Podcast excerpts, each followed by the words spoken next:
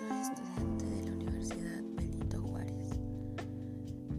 Estoy cursando la carrera de Derecho de séptimo semestre. Hoy vengo a hablarles sobre el derecho internacional público. El derecho internacional es la función para la protección de la sociedad y de la soberanía estatal.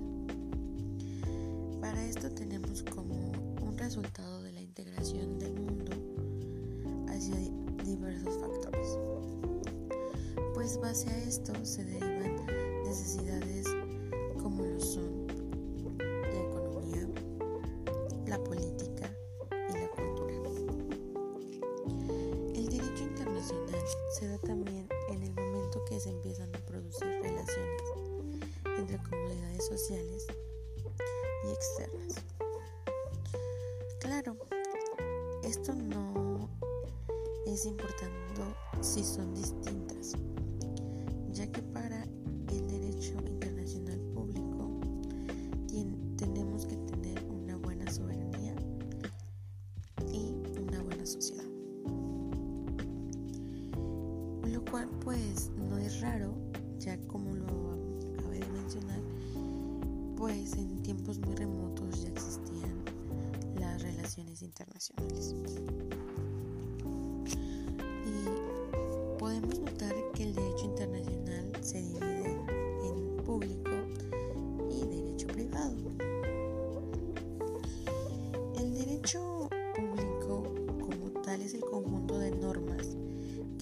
Relaciones internacionales, tanto también los derechos como los deberes. Y podemos claramente aquí notar que el derecho internacional es la correcta interpre interpretación de los fenómenos más comunes, como lo son la formación, el respeto, la aplicación y violación. Estos factores son tan importantes para la sociedad como para el derecho internacional público. Podemos también ver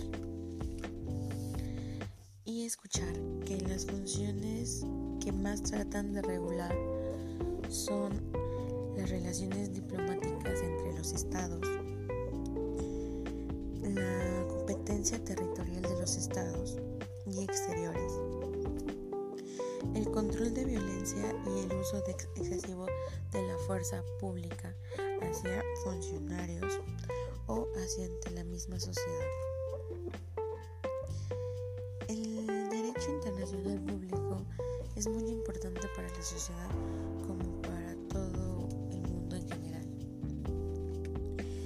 Es el que trata de llevar los derechos, las funciones del Estado y que nosotros tengamos una soberanía